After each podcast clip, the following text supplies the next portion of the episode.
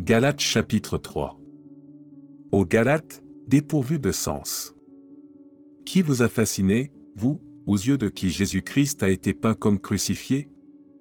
Voici seulement ce que je veux apprendre de vous, est-ce par les œuvres de la loi que vous avez reçu l'Esprit, ou par la prédication de la foi?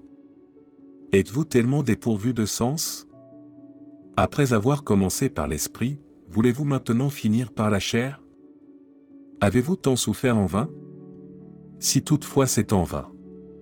Celui qui vous accorde l'Esprit, et qui opère des miracles parmi vous, le fait-il donc par les œuvres de la loi, ou par la prédication de la foi? Comme Abraham crut à Dieu, et que cela lui fut imputé à justice, reconnaissez donc que ce sont ceux qui ont la foi qui sont fils d'Abraham. Aussi l'Écriture, prévoyant que Dieu justifierait les païens par la foi, a d'avance annoncé cette bonne nouvelle à Abraham, toutes les nations seront bénies en toi. De sorte que ceux qui croient sont bénis avec Abraham le croyant. Car tous ceux qui s'attachent aux œuvres de la loi sont sous la malédiction, car il est écrit, Maudit est quiconque n'observe pas tout ce qui est écrit dans le livre de la loi, et ne le met pas en pratique et que nul ne soit justifié devant Dieu par la loi, cela est évident, puisqu'il est dit, le juste vivra par la foi.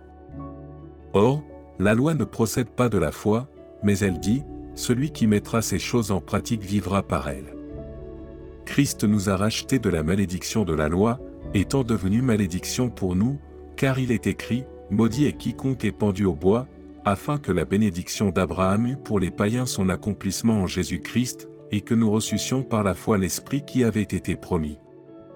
Frères, je parle à la manière des hommes, une disposition en bonne forme, bien que faite par un homme, n'est annulée par personne, et personne n'y ajoute. Or les promesses ont été faites à Abraham et à sa postérité. Il n'est pas dit, et aux postérités, comme s'il s'agissait de plusieurs, mais en tant qu'il s'agit d'une seule, et à ta postérité, c'est-à-dire, à Christ. Voici ce que j'entends, une disposition, que Dieu a confirmée antérieurement, ne peut pas être annulée, et ainsi la promesse rendue vaine, par la loi survenue 430 ans plus tard. Car si l'héritage venait de la loi, il ne viendrait plus de la promesse, or, c'est par la promesse que Dieu a fait à Abraham ce don de sa grâce. Pourquoi donc la loi? Elle a été donnée ensuite à cause des transgressions, jusqu'à ce que vint la postérité à qui la promesse avait été faite, elle a été promulguée par des anges au moyen d'un médiateur.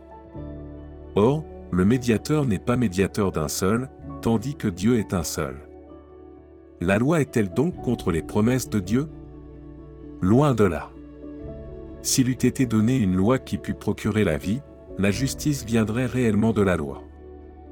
Mais l'Écriture a tout renfermé sous le péché, afin que ce qui avait été promis fût donné par la foi en Jésus-Christ à ceux qui croient. Avant que la foi vînt, nous étions enfermés sous la garde de la loi, en vue de la foi qui devait être révélée. Ainsi la loi a été comme un pédagogue pour nous conduire à Christ, afin que nous fussions justifiés par la foi. La foi étant venue, nous ne sommes plus sous ce pédagogue. Car vous êtes tous fils de Dieu par la foi en Jésus-Christ, vous tous, qui avez été baptisés en Christ, vous avez revêtu Christ. Il n'y a plus ni juif ni grec, il n'y a plus ni esclave ni libre, il n'y a plus ni homme ni femme, car tous vous êtes un en Jésus-Christ. Et si vous êtes à Christ, vous êtes donc la postérité d'Abraham, héritier selon la promesse.